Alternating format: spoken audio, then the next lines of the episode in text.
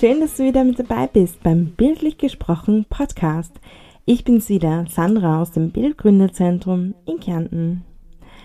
In der letzten Folge war der Mann mit Hut, Bernd Buchecker, bei mir zu Gast. Wir haben gemeinsam über den digitalen Vertrieb gesprochen, über seinen Umgang mit Höhen und Tiefen im Unternehmertum und es war ein wirklich schönes und sehr offenes, ehrliches Gespräch mit ihm.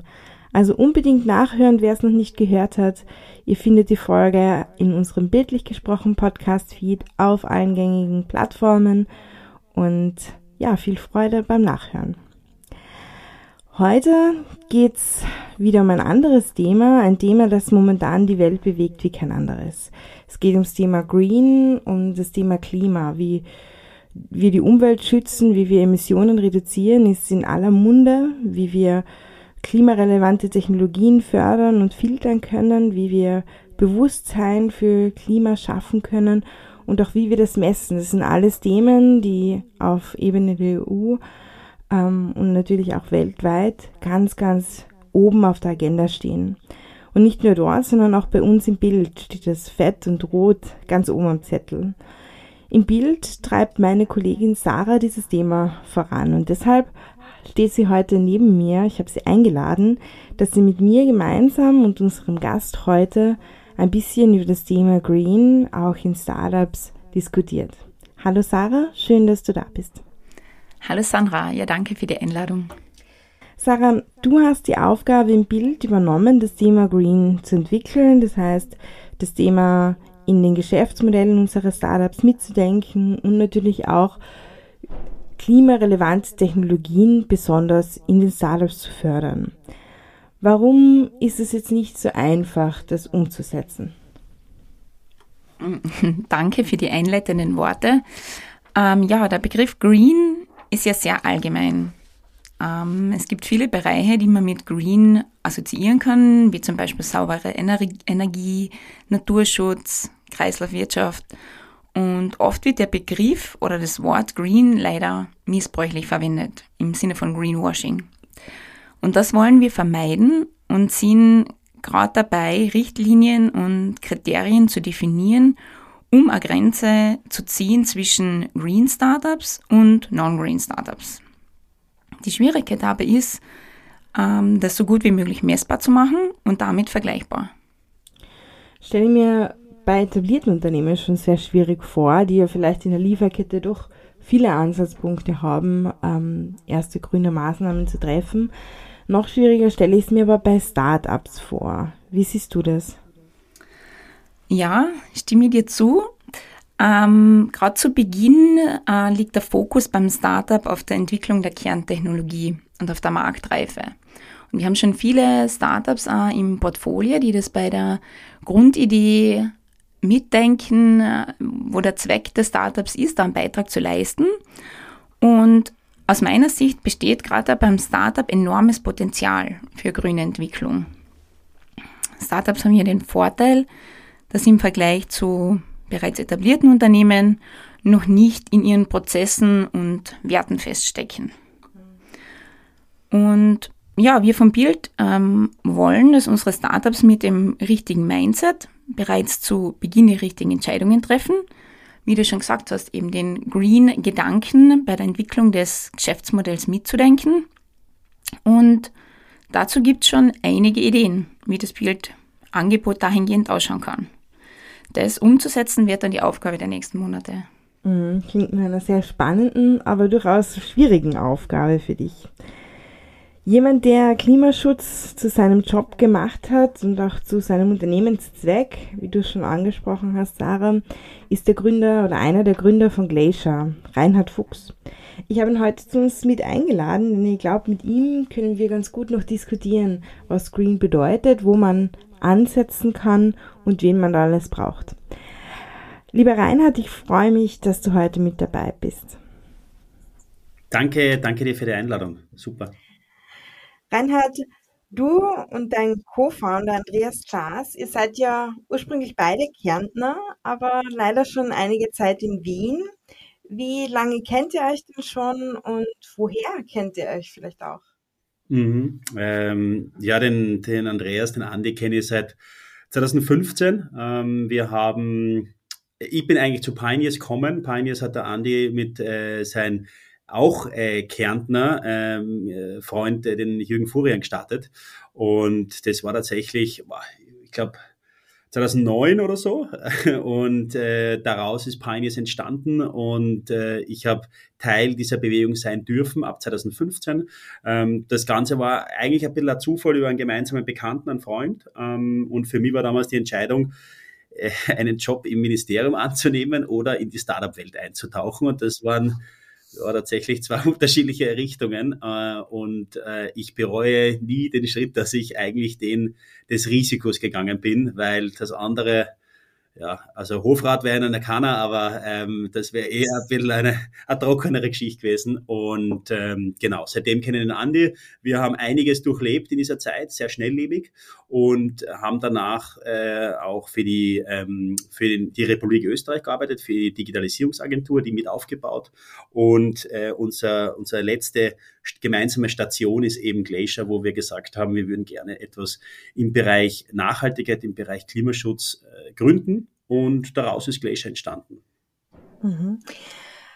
Ähm, Pioneers ist ja schon sehr stark in die Innovationsrichtung gegangen. Ihr wart dann auch als Mentoren und Fellows bei vielen Startups mit dabei. War das auch irgendwo der Ausschlag für die Idee zu Glacier oder woher, was war der ultimative Anstoß dazu? Der ultimative Anstoß, ich würde sagen, auf breiter Basis äh, war es, dass wir die persönlichen Interessen nochmal stärker mit dem beruflichen verschränken. Was heißt das konkret? Äh, wir haben, ja, ich würde jetzt mal sagen, in einem Startup-Leben äh, ist die meiste Zeit eben investiert in die, in die Arbeit ähm, und die Freizeit ist jetzt vielleicht jetzt ein bisschen hinten angestellt, wenn man sehr, sehr aufopfernd für gewisse Sachen ähm, arbeitet.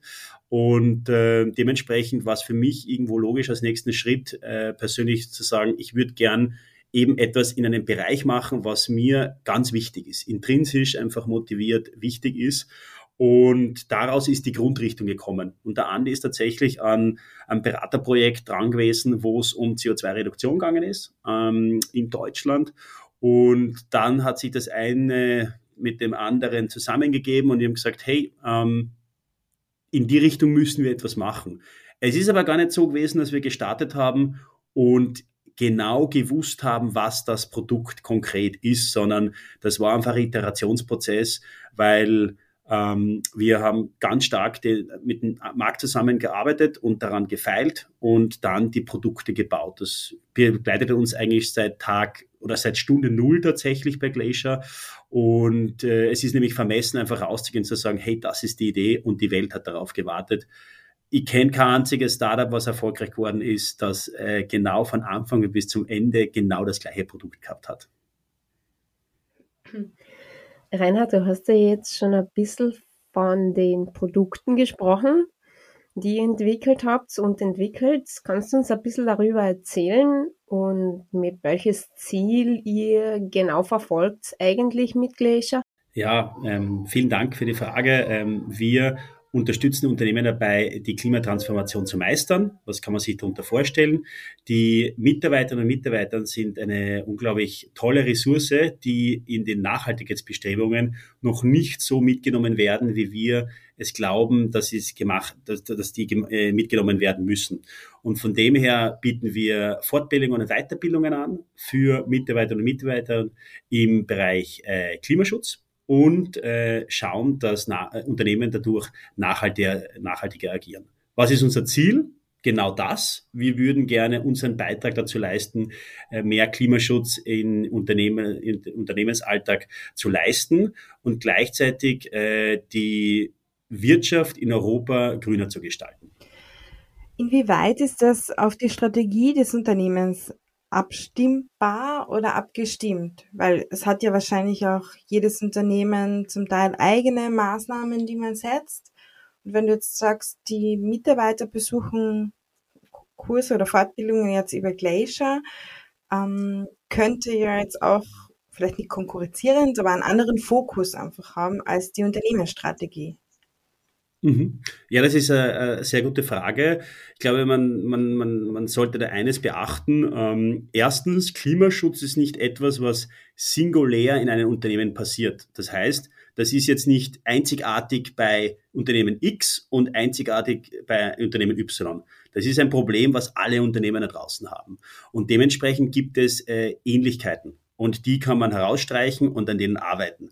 Zum, zum Beispiel kann man jetzt grob sagen, dass der CO2-Fußabdruck äh, aus, aus verschiedenen Kategorien besteht, wie Energie, wie Mobilität, wie äh, die Wertschöpfungskette ähm, vorgelagert, aber auch nachgelagert, Materialien und so weiter. Und natürlich wenn jetzt das eine Unternehmen produzierend ist und Holz nimmt und das andere ein Dienstleistungsbetrieb ist, dann ist dort der CO2-Fußabdruck woanders, vielleicht zum Beispiel stärker im Mobilitätsbereich, aber gleichzeitig ist CO2 trotzdem da. Das hat kein Maschall. Also das ist nicht, wie gesagt, einzigartig, sondern das wird überall in den Prozessen ausgestoßen. Und dementsprechend gibt es auch Gleichheiten. Vielleicht eine Sache noch zur individuellen Komponente. Das ist ja genau der Sinn und Zweck hier, äh, individuell ähm, Fortbildungen auch reinzubringen und zu sehen, wie kann ich meine Mitarbeiterinnen und Mitarbeitern auf dieser eigenen äh, äh, Reise zu mehr Klimaschutz mitnehmen. Und deswegen ist das nicht etwas, was konkurrenziert, sondern äh, ganz, ganz im Gegenteil eigentlich komplementär wahrgenommen werden sollte. Mhm. Um euer Startup zu starten, stelle ich mir jetzt mal vor, dass ihr euch selbst auch sehr intensiv mit Klimaschutz beschäftigt habt. Ähm, es ist trotzdem ein sehr neues Thema und für viele Unternehmen ja total unklar, wie man das jetzt lösen soll. Woher kommt euer Know-how? Reden, reden, reden. Beziehungsweise also viel sich unterhalten mit Personen, mit Expertinnen und Experten, global und lokal. Wir haben uns tatsächlich ähm, ein halbes Jahr vor der Gründung haben wir uns schon Zeit genommen zu sagen, hey, wir gehen in die Richtung. Also das, was dann irgendwo das Gründungsdatum des, der GmbH ist, ist bei uns noch lang nicht der, die, die, die erste, der erste Tag der Recherche gewesen, sondern wir haben ein halbes Jahr davor schon angefangen, haben tatsächlich auch ein halbes Jahr nach der Gründung noch reingearbeitet und erst dann gewisse Produkte äh, vorgestellt und umgesetzt. Und das war uns ganz wichtig. Das heißt, zuerst ganz, ganz viel zuhören, viel lesen, viel eigene Meinungen bilden und daraus die Schlüsse ziehen. Mhm. Quasi Feldforschung unter anderem. Genau. Ich meine, eine Sache, die schon noch, noch ist, wir haben natürlich eine gewisse Beziehung zur Natur. Das würde ich jetzt gar nicht so stark rausstreichen, weil das klingt jetzt ja eh no, na, nicht. Aber ja, ich meine, der Andi ist auf einem Bergbauernhof aufgewachsen, im Bad Eisenkappel auf 1000 Meter. Das ist einfach Realität, muss man sagen, das prägt an. Und äh, da gibt es eine, ein, ein Wissen, was da ist, was gespeichert ist äh, und das er sein Leben lang abrufen kann für die Natur. Ich habe tatsächlich, äh, wir haben in der Familie einen kleinen Forst, ein Gurktal und äh, ja, ich habe Zeit meines Lebens dort äh, mitgeholfen. Verstehe gewisse Sachen jetzt besser, muss ich dazu sagen, aber ich, ich, ich, ich, ich habe die Natur von von Anfang an irgendwo gesehen und gespürt und ähm, gesehen auch, wie schnell sich Sachen verändern und wie Ökosysteme wachsen. Und tatsächlich ist es daraus nochmal eine größere, ja, eine größere, ein größerer Respekt äh, vor der Natur geworden, weil je mehr man da reingeht und je mehr man lernt, desto mehr ja, weiß man, wie, wie wenig man weiß. Und, also ich lerne jeden Tag dazu und ich glaube, diese ähm, diese Eigenschaft oder diese Attitüde zu sagen, man hat nicht ausklärt, ist ganz wichtig im Bereich Nachhaltigkeit, weil jeder, der das behaupten würde, mh, mm, ja, dem, der Person glaube ich ehrlich gesagt nicht, weil so ist es meiner Meinung nach nicht. Mhm. Ihr habt ja jetzt inzwischen schon einige Formate, wie zum Beispiel die Climate Weeks oder die Climate Academy. Mm, wie schaut denn das genau aus? Kannst du uns da ein bisschen was darüber erzählen? Mhm, genau. Also ähm, vielleicht zur Climate Academy, das ist tatsächlich, das sind die Fortbildungen und Weiterbildung, die ich vorher erwähnt habe. Wir sind da gerade am Umstellen auf eine neue, neuartige Plattform, die, ich sage jetzt einmal so im Startup-Slang State of the Art äh, werden wird, jetzt noch äh, tatsächlich äh, sehr fortgeschritten ist, aber die nochmal viel interaktiver die ganzen Schulungen machen kann. Das ist das Schöne. Also das heißt, wir bilden da eine Basis für die Zukunft. Ähm, das ist auch unser Anspruch hier, einfach Neues ähm, beizubringen, äh, den Personen und den Unternehmen.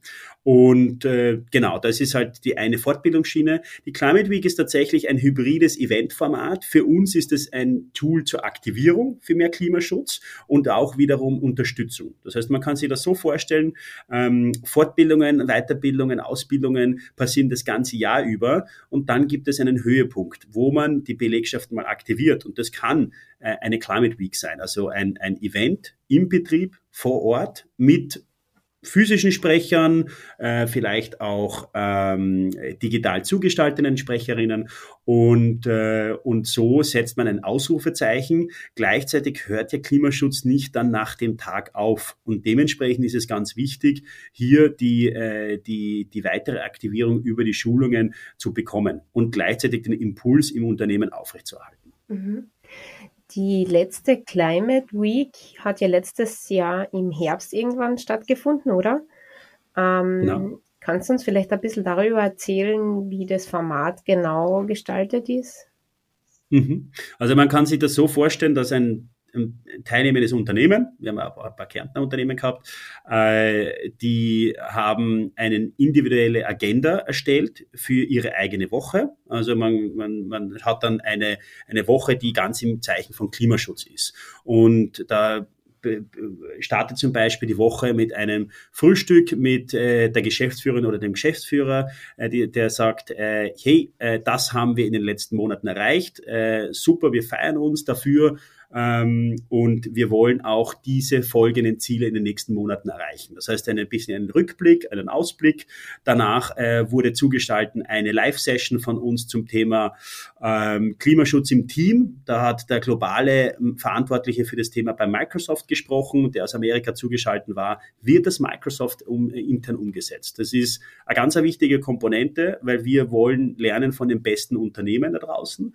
Ähm, und das hat nichts damit zu tun, dass das jetzt irgendwo auf der anderen Seite vom Globus ist, überhaupt nicht. Da gibt es super gute Beispiele auch bei uns, aber der Mix war uns wichtig. Gleichzeitig haben wir ein ganz traditionelles deutsches Familienunternehmen gehabt, die ihre Produktion auf äh, vegane äh, Würstel umgestellt hat. Und das klingt jetzt so, ja, aber wenn du weißt, wie tief ein Fleischgedanke in so einem Familienbetrieb ist und das dann umgestellt wird, das ist eine, eine, ein Kulturschock. Aber um nichts anderes geht es dann bei ganz vielen Unternehmen, wo man sagt, hey, wir haben einen Kulturwandel hin zu einer äh, zu, zu mehr Nachhaltigkeit. Und ähm, das hat wiederin, wiederum die Leute inspiriert. Und vielleicht noch ergänzend, Abgesehen von den, von den zugeschalteten äh, Sprecherinnen und Sprecher hat es dann Aktivitäten vor Ort gegeben in den Unternehmen mit Workshops, wo wir Module vorbereitet haben, die Organisatorinnen und Organisatoren in den Unternehmen jeweils geschult haben mittels äh, Factsheets und auch Webinaren, wie sie diese Module umsetzen können intern, weil das beste ja, Konstrukt von uns hilft nichts, wenn das nicht ähm, übersetzt wird in den Unternehmen und lokal und äh, wirklich vor Ort gestaltet wird. Weil das ist ja dann, wo ein nachhaltiger ähm, Wirken erzielt wird, dass man die Personen mitnimmt, die, die das Unternehmen am besten kennen und das sind die Mitarbeiterinnen selber. Mhm. Gibt es bereits ähm, ein paar Erfolgsgeschichten, die du ähm, oder die ihr durch eure Formate miterleben durftet, die man konkret mhm. ähm, weitergeben kann? Hm.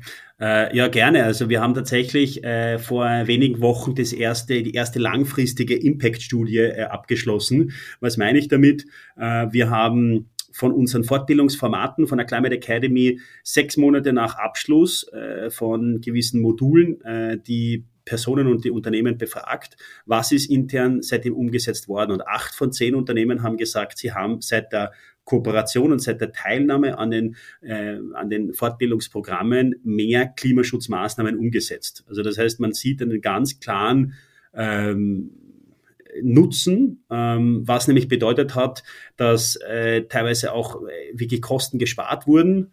Ich sage immer, wir haben in Europa leider einen Krieg gebraucht, dass wir sehen, äh, CO2 ist nichts anderes als Energie äh, und äh, Energie äh, bedeutet Kosten.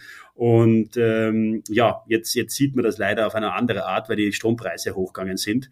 Ähm, aber, aber das ist etwas, was wir ganz klar gemessen haben.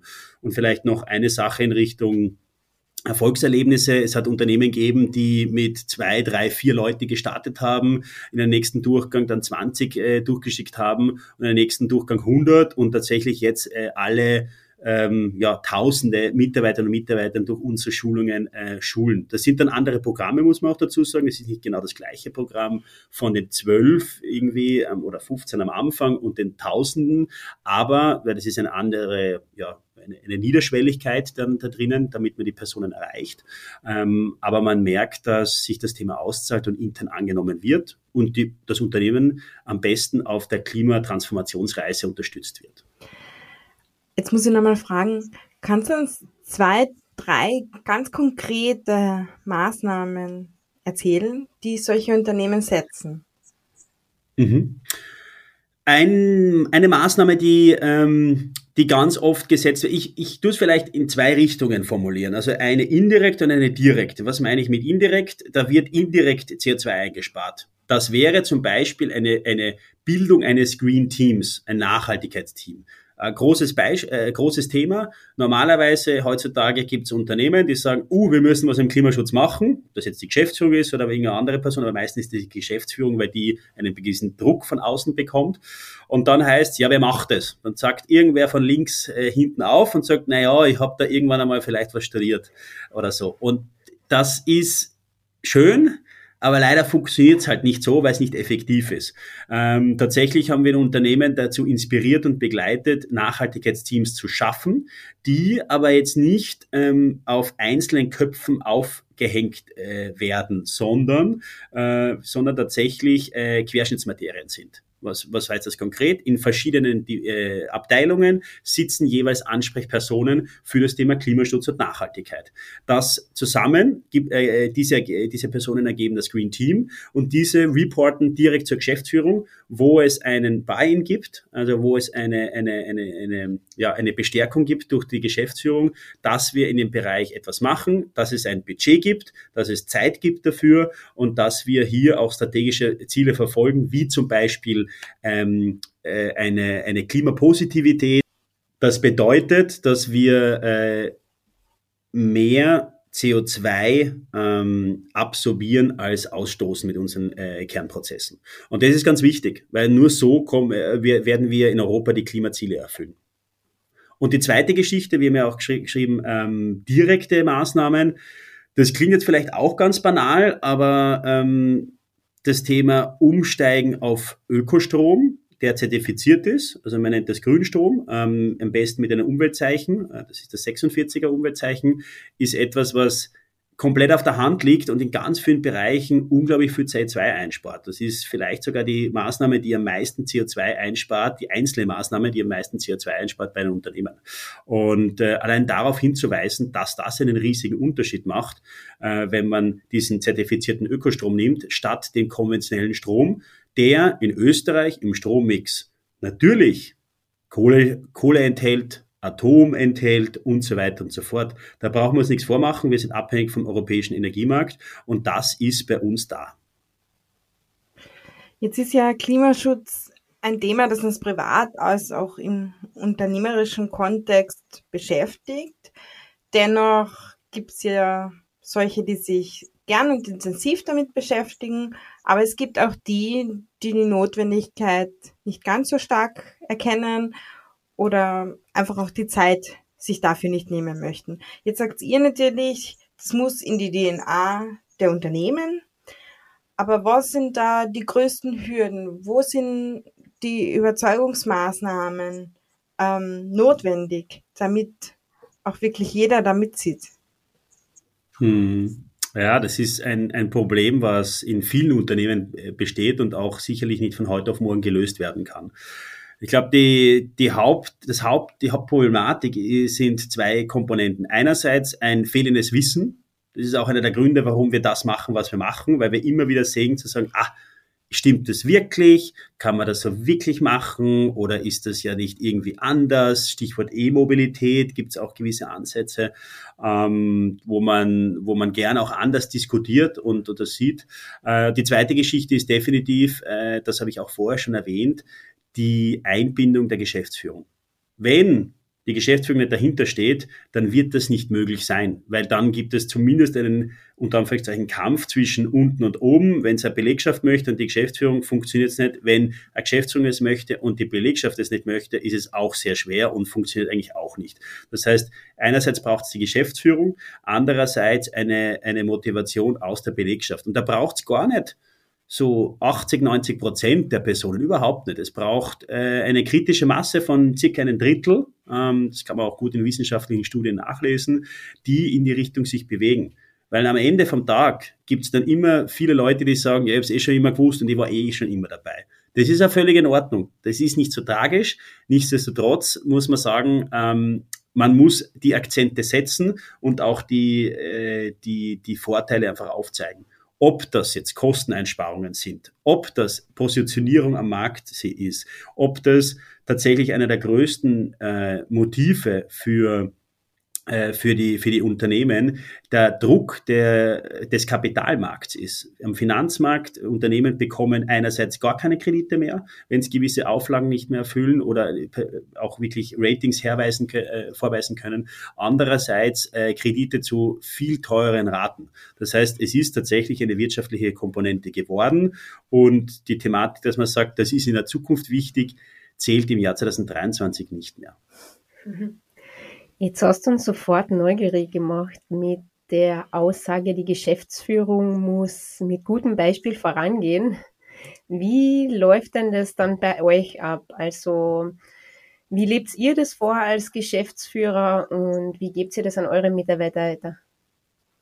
Ja, das ist auch ein gutes Beispiel. Äh, ich habe, wie ich Glacier gestartet habe, beziehungsweise wie der Andi und ich Glacier gestartet haben, haben wir deutlich mehr Fleisch gegessen. Ich gebe es zu, ich bin Flexitarier, ich esse nach wie vor Fleisch. Ich, ich, ich mag es in gewissen Settings, allerdings äh, ist das etwas, was ich sehr reduziert habe. Wir haben eine interne Policy äh, bei ähm, im Geschäfts Ess, bei Geschäftsessen oder auch Teamevents gibt es kein Fleisch zum Beispiel.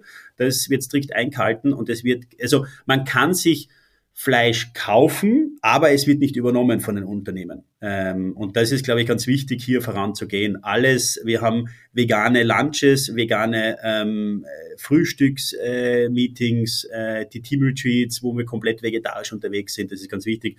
Auch bei uns im Team. Also das ist etwas, wo wir eigentlich inspiriert werden, werden als Geschäftsführung von dem von den äh, Mitarbeitern und Mitarbeitern, dass die das äh, auch irgendwo nochmal viel strikter vorleben. Ähm, die zweite Geschichte ist auch die Mobilität. Das sind nämlich unsere zwei wichtigsten ähm, CO2-Quellen, weil die Energie haben wir umgestellt auf Ökostrom. Das waren wir von Anfang an. Äh, ist, ist, so gut es geht auch in einem Coworking Space, muss man dazu sagen. Ähm, die Mobilität ist etwas, wo wir auch eine Travel Policy eingeführt haben. Wie ich, wir haben beide das, äh, das Klimaticket und äh, machen alles in Österreich mit, äh, mit der Bahn. Ähm, es gibt, ich glaube, es hat also ganz, ganz wenige Ausnahmen, wo wir ein Auto genommen haben, aber grundsätzlich alles, was öffentlich erreichbar ist, machen wir mit der Bahn. Wir kommen zum Beispiel gerade zurück, letzte Woche waren wir in Frankfurt, ähm, haben wir äh, mit deutschen Partnern gesprochen und äh, sind natürlich mit dem ICE gefahren. Ähm, überhaupt kein Problem, ist fünfeinhalb Stunden, wir haben super arbeiten können im Zug äh, und, und es ist ein, tatsächlich eine, eine, eine Sache der Einteilung. Also das heißt, dort, wo wir, und Flugreisen, wir also ich bin, seitdem ich Glacier gegründet habe, nicht mehr geflogen im, Betrieb, im, im betrieblichen Kontext. Ähm, und äh, ja, das sind Sachen, die man halt gut umsetzen kann. Wir sind ja jetzt äh, gerade dabei, wir stehen noch ziemlich in den Startlöchern, ähm, muss ich ganz ehrlich sein auch beim Bild das Thema Nachhaltigkeit zu forcieren, also bei uns selbst und natürlich dann auch bei unseren Start Startups beziehungsweise mit unseren Startups. Ähm, aus deiner Sicht, wann ist aus deiner Sicht ein Unternehmen grün und wann ist es nicht grün? Oder nachhaltig? Ich tue mir schwer mit Schwarz-Weiß-Malerei oder 1-0 und so weiter. Ich sage immer so, die, die zwei Kategorien gibt's nur in der, in der Informatik mit 1 und 0 die Zustände, aber sonst nirgendwo. Es ist nichts alle nur ganz schwarz oder nichts ganz weiß. Dementsprechend finde ich grün oder nicht grün schwierig, ähm, weil es gibt da keine, eine, eine, keine klassische Trennlinie. Hm ich würde tatsächlich das an den Aktivitäten und an dem Geschäftsmodell messen und auch wirklich an dem, was man, was man zu, also vollbringt. Äh, sprich, was ist das Kerngeschäftsmodell, äh, das Kernprodukt? Äh, was erreicht man dadurch? Idealerweise spart man dadurch CO2 ein, nämlich mit dem einer der drei Hauptzielen und nicht zu sagen, ah, und by the way, spart auch CO2 ein. Das ist nett, aber das ist schon eher eine Richtung, okay, muss das jetzt noch so rein, weil es so nett klingt oder ist das eigentlich die intrinsische Motivation? Äh, von dem her äh, ist das einfach ehrlich zu beantworten und das ist auch völlig in Ordnung, dass nicht jedes Unternehmen an erster Stelle Klimaschutz hat. Das ist okay. Aber es geht darum, dass das Thema einem bewusst ist im Unternehmen und gleichzeitig gewisse Themen mitbespielt werden. Das heißt, da geht es ganz viel um das Thema, wo stehe ich und wohin möchte ich. Ähm, was meiner Meinung nach gar nicht geht, ist zu sagen, ich stehe jetzt äh, da und ich habe dann dieses Ziel, aber dieses Ziel verursacht viel mehr CO2 beziehungsweise ist viel schädlicher, weil diese Richtung die funktioniert einfach nicht mehr, nämlich auch vom wirtschaftlichen her. Das wird teurer, CO2 auszustoßen und die, das Geschäftsmodell hat dann keine Zukunftsfähigkeit. Ähm, in kleinen Rahmen würde ich sagen, ähm, man schaut sich auch äh, also ESG, also Environmental, Social und Governance an, äh, zu sehen, welche Bereiche, was ist mein Schwerpunktsbereich von diesen drei Buchstaben, wo stehe ich dahinter auch mit meinem Kerngeschäftsmodell und wo ähm, habe ich einen, einen positiven Impact auf meine Umwelt. Und das Einfachste, was man machen kann, eine sehr einfache CO2-Bilanz des Unternehmens und dann zu schauen, wo kann ich reduzieren, wo kann ich besser werden. Äh, und vielleicht eine Sache noch, weil in letzter Zeit äh, das manchmal auch gekommen ist mit Verzicht, so Klimaschutz ist Verzicht, ist meiner Meinung nach eine völlig falsche äh, Interpretation an der Kommunikation. Ich glaube, man muss eben in diesen Alternativen denken. Was meine ich da konkret? Das Klimaticket zum Beispiel, ich gebe es zu, ich habe es vorher, bevor ich es gehabt habe, habe ich auch gerechnet, zahlt sie das aus, rechnet sie das. Und man setzt dann dort und sagt, ah, die, bei mir war es glaube ich 1090 Euro äh, im Jahr und sobald du dieses Ticket hast, dann denkst du eigentlich kein einziges Mal darüber nach, weil du setzt dich in ein öffentliches Verkehrsmittel und fahrst einfach. Du hast es immer dabei und es ist herrlich, es ist ein Gefühl der Freiheit. Und dieses, diese Lebensqualität, die ich dadurch gewonnen habe, in Österreich mir irgendwo reinzusetzen und irgendwo hinzufahren, nicht, muss nicht ziellos durch die Gegend fahren, klarerweise, aber dass du wirklich das so einfach wie möglich gestalten kannst. Und ja, mir ist schon klar, im Mölltal, ist viel zach mit der, mit der öffentlichen Anbindung. Ich weiß, ich bin öfters dort und das hat den Kärntner Tälern teilweise nicht so hin. Ja, mein Gott, aber dann fahrt man halt nach Spital an Rau. Gibt's eine Railjet-Anbindung und dann vielleicht noch diese letzten Meilen ähm, mit einem anderen Verkehrsmittel. Aber ähm, deswegen braucht man die 150 Kilometer oder 100 Kilometer davor nicht mit einem Benziner fahren, weil das ist tatsächlich auch äh, etwas, was dann halt in, diesen, in dieser Aufteilung her sehr schädlich ist und gleichzeitig vermieden werde, hätte, hätte können. Jetzt haben wir schon sehr viel gesprochen über mögliche Maßnahmen. Ähm, es passiert aber auch sehr viel Aktionismus. Wenn man Fridays for Future oder dem Festleben auf Straßen, Denkmälern ähm, denken, das unterstreicht alles die Dringlichkeit des Themas. Viele gehen jetzt aber so weit und sagen, sie haben Klimaangst, also die Angst vorm Weltuntergang quasi, und wollen zum Beispiel auch keine Kinder mehr in diese Welt setzen, weil das ist nicht mehr zu retten. Also malen da ein sehr schwarzes Bild. Ähm, wie reagierst du auf solche Bedenken und ist da eigentlich Glacier eine Gegenmaßnahme? Ja, Gegenmaßnahme würde ich nicht sagen, weil äh, wir sind nicht, äh, wir gehen nicht irgendwo gegen etwas vor oder sonst was. Ist, ich glaube, wir haben einen komplementären Ansatz, das ist, glaube ich, ganz wichtig.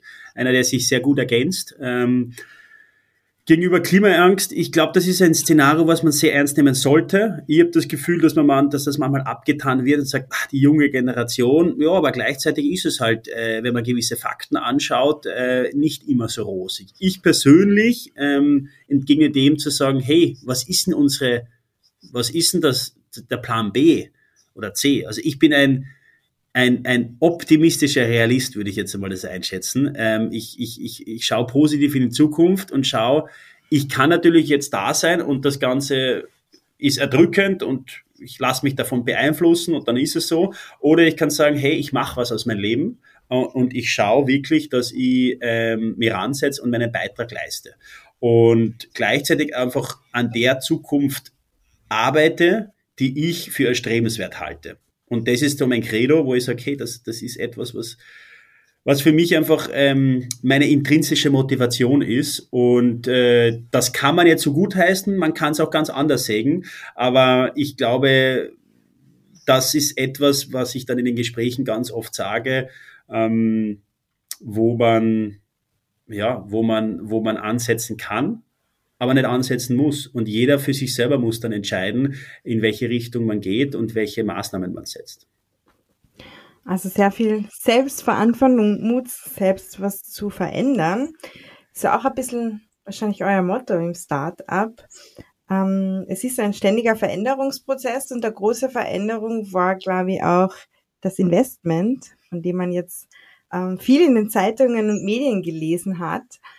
Ähm, dieses große Investment, 1,7 Millionen Euro, das euch da anvertraut wurde, nämlich von wirklich großen Namen in Österreich, von Hansi Hansmann, dem Co-Founder von Rantastic Woom und viele mehr sind da dabei. Ähm, was bringt euch diese Finanzierungswunde? Wohin soll es euch bringen? Was wird sie damit machen? Mhm. Ja, danke. Äh, Vielleicht noch kurze Korrektur, es waren keine 1,7, das war nämlich die letzte Runde. Können wir gerne sonst schneiden. ähm, das war ein, ein, ein Millionenbetrag, den wir tatsächlich vertraglich nicht nennen dürfen. Deswegen steht es immer so kryptisch drinnen. Nicht, dass wir nicht keine Lust haben, aber dass wir vertraglich nicht nennen dürfen. Aber es, es, ist, es, es ist auch ein Millionenbetrag, sagen wir so. Was machen wir damit? Ähm, in einem Startup ist es ganz normal, dass man einen der Wege ähm, einschlägt, äh, nämlich äh, den des Wachstums, oder man schaut, dass man gewisse Sachen konsolidiert und, äh, und eine ja, ähm, äh, profitabel wird. Äh, bei uns geht es in beide Richtungen. Wir haben gewisse Sachen gekürzt und gleichzeitig äh, setzen wir auf Wachstum. Mit dem Geld äh, investieren wir massiv in den Ausbau der Klimafortbildungen. Das heißt, man kann jetzt so sagen, dass wir wirklich Millionen in die Hand nehmen, um die Bildung in Klimaschutz in Österreich und darüber hinaus im Dachraum äh, zu verbessern in den Unternehmen, also den betrieblichen Klimaschutz weiterzugeben, äh, weiterzuhebeln. Und äh, die zweite Geschichte, abgesehen vom Produkt, sind natürlich in einem zweiten Schritt, aber das in einem zweiten Schritt, verstärkte Aktivitäten dann im Bereich äh, von, vom Vertrieb, von Sales, äh, von Marketing und so weiter und so fort. Markteintritt in Deutschland ist ein großes Thema. Wir sind in Deutschland schon präsent, äh, aber natürlich noch nicht mit der Intensität, die wir gerne hätten. Und das Geld äh, wird uns in den kommenden, ich sage jetzt einmal 18 Monaten, da stark helfen, um äh, gewisse äh, Piloten zu laufen zu lassen, äh, gewisse Tests zu machen und einfach wirklich stärker vor Ort vertreten zu sein. Ähm, was war denn ausschlaggebend für die Zusage an solchen für solches Investment in x Millionen Höhe? Was das Konzept an sich, das Team, das Thema, das gerade so brisant ist, was war denn da das Ausschlaggebende?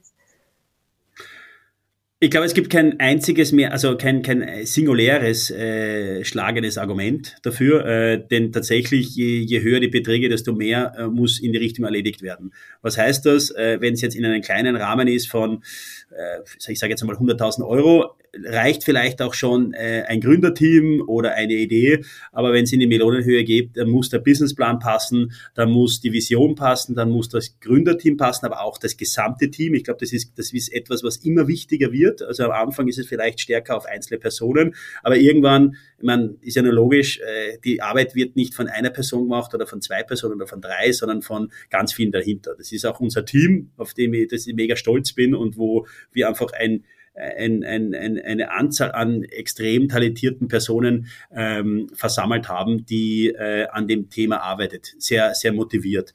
Und ähm, des Weiteren ist natürlich auch eine, eine gewisse Sache die Erfolge bisher. Was haben wir erreicht bisher? In welcher Geschwindigkeit und in welcher, mit welcher Geschwindigkeit denken wir weiter?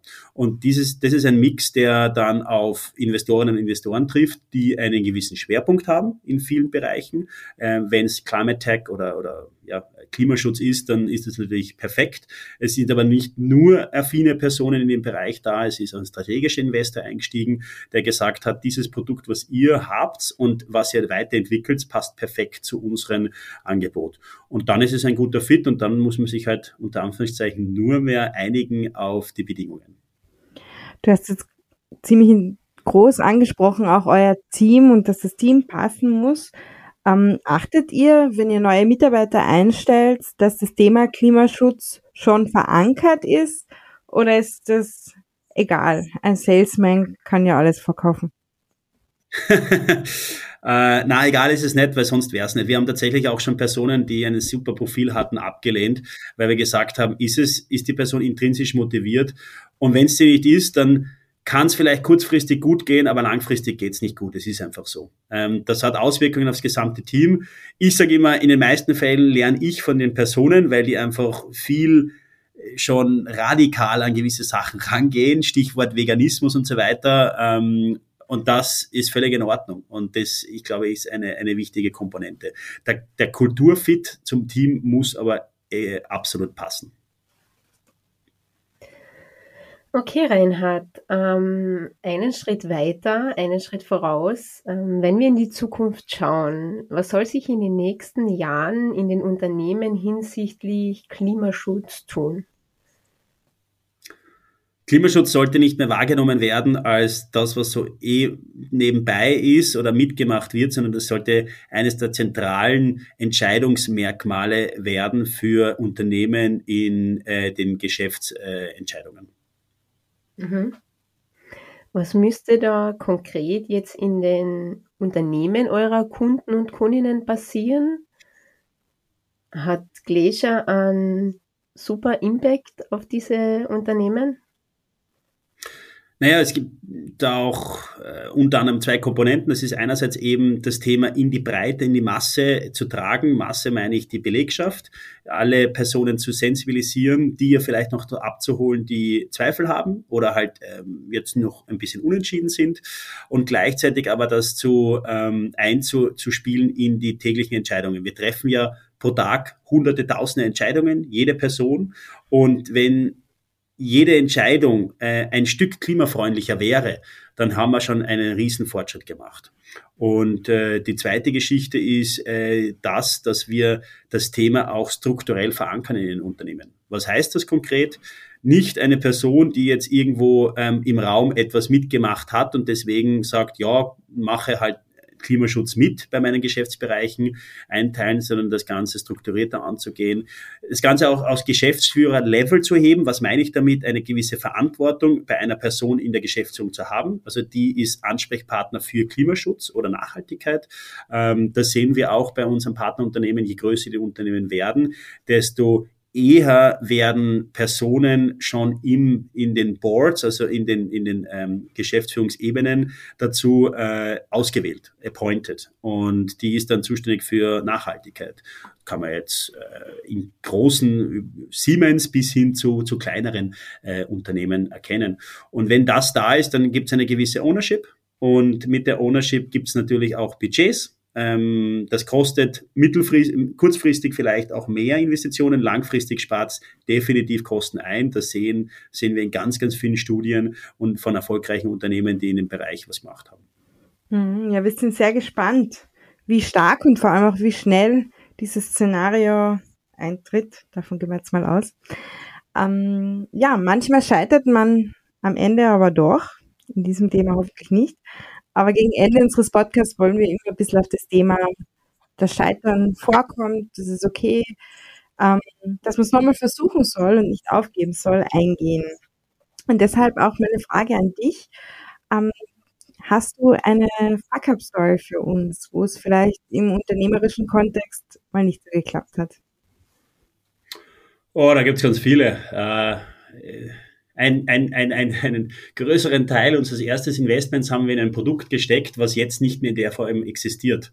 Das heißt, wir haben da sehr viel Zeit und Ressourcen investiert, finanzieller Natur auch, ähm, und haben ähm, also einen CO2-Rechner gebaut, der mega gut war, unserer Meinung nach, aber der nicht am Markt ankommen ist. Und eine klassische Geschichte, wir haben es probiert mit Kundinnen und Kunden zu entwickeln, das haben wir in gewisse Richtung auch gemacht, haben aber zu spät gesehen, dass äh, hier ja, ein, ein, der Bedarf noch nicht da ist und dementsprechend äh, man einen längeren Atmen, Atem haben müsste, als das wir haben. Und dementsprechend haben wir einiges an Geld verbrannt. Ich glaube, das ist etwas, was, schmerz, was schmerzhaft war, ähm, aber woraus wir auch gelernt haben für die Zukunft.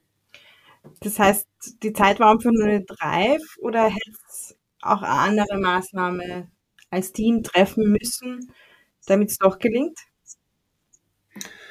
Ich glaube, für das spezifische Produkt war, ist, ist die Zeit oder war die Zeit noch nicht reif. Äh, natürlich hätte man noch gewisse Abwandlungen machen können. Das Problem ist nur, ähm, reitet man da ein, ein, ein, ein totes, weiß nicht, ob ich das jetzt richtig so in dem Kontext passt, aber reitet man ein totes Pferd seine Richtung äh, oder ein Pferd, was angeschlagen ist, äh, ich, ja, sehe ich jetzt sehe ich jetzt kritisch. Ähm, vor allem das Problem ist, äh, wenn man hier nicht handelt, das ist ja auch eines der Themen, handelt man zu früh, handelt man zu spät. In den allermeisten Fällen handelt, handeln führende Personen zu spät.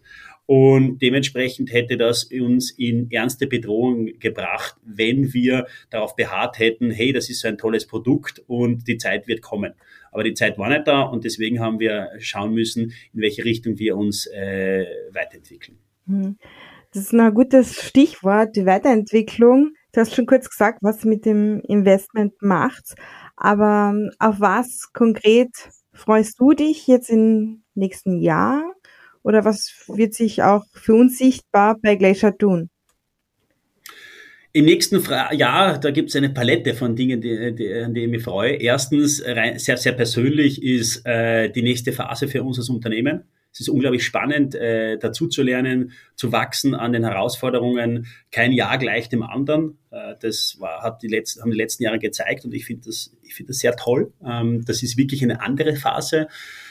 Das Produkt wird deutlich anders ausschauen in einem halben Jahr als heute. Also die Weiterbildungsplattform, an der wir gerade arbeiten, da arbeiten gerade sechs Personen gleichzeitig daran, damit wir äh, die Kursinhalte äh, und die, die Aufbereitung neu gestalten, interaktiver gestalten, hier auch eine neue Plattform äh, zur Anwendung bringen. Und das ist etwas, was immer, immer schön ist, weil wenn das einmal ans Tageslicht kommt, ähm, dann ist das äh, ein, ein tolles Gefühl.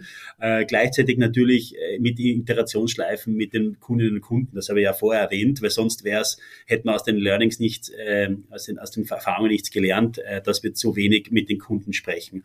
Das ist eine Geschichte ähm, und die, die auch, auch, auch eine weitere Geschichte ist natürlich die deutschen Expansion, ähm, wo wir wo wir jetzt schon ganz viel positives Feedback bekommen und das ist sehr schön, weil etwas so, was wir etwas, was wir entwickeln. So etwas gibt es am deutschen Markt äh, nicht. Wir haben gewisse Competitors äh, im, im, englischsprachigen Raum, aber ja, das ist doch ein weiterer Weg und äh, man bevorzugt dann lokalere Lösungen und dementsprechend freuen wir uns ganz stark auf die Unternehmen. Gleichzeitig wissen wir und haben wir auch den Respekt davor, dass äh, der deutsche Markt auch kein Einzel ein, kein einheitlicher Markt ist. Süddeutschland, Norddeutschland, Nordrhein-Westfalen, Hessen und so weiter sind alles unterschiedliche Märkte. Baden-Württemberg ist wieder eine andere Geschichte. Und ähm, da werden wir ja ganz viel lernen, aber gleichzeitig auch hoffentlich sehr erfolgreiche Partnerschaften abschließen. Das wird eine spannende Zeit. Wir werden es auch ganz gespannt beobachten. Ja, Reinhard, wir sind eher schon am Ende unseres Podcasts für heute. Gibt es noch irgendwas, was du unseren Zuhörerinnen und Zuhörern ausrichten möchtest? Ja, ich würde mal sagen, probiert die Sachen, die, die hinter denen ihr steht. Und wenn das bedeutet, dass ihr selbstständig werden wollt, dann werdet selbstständig und probiert es. Weil im Endeffekt im Nachhinein könnt ihr nie sagen, ja, hätte ich das gemacht, weil das habt ihr einfach nicht gemacht. Also probiert es aus Gründen ist aber auch nicht für jede Frau und jeder Mann, muss man auch ganz, ganz offen sagen. Ähm, und wenn es tolle Ideen gibt, und die gibt's auch äh, in Kärnten, dann schließt euch tollen Teams an, die ähm, auch den Impact haben und gemeinsam einfach Innovation gestalten. Genau, einfach tun. Ja, vielen Dank für deine Zeit. Es war super spannend mit dir ähm, zu reden und mehr über Glacier zu erfahren. Ähm, ich würde jetzt deinen LinkedIn-Account und natürlich die Website von Glacier in unseren Show Notes verlinken, damit man sich auch mit dir vernetzen kann. Und ja, liebe Zuhörerinnen und Zuhörer, vielen Dank fürs Dabeisein. Ich freue mich auf euer Feedback und auf die nächste Folge. Danke fürs Mitmachen. Tschüss, baba. Ciao, danke dir.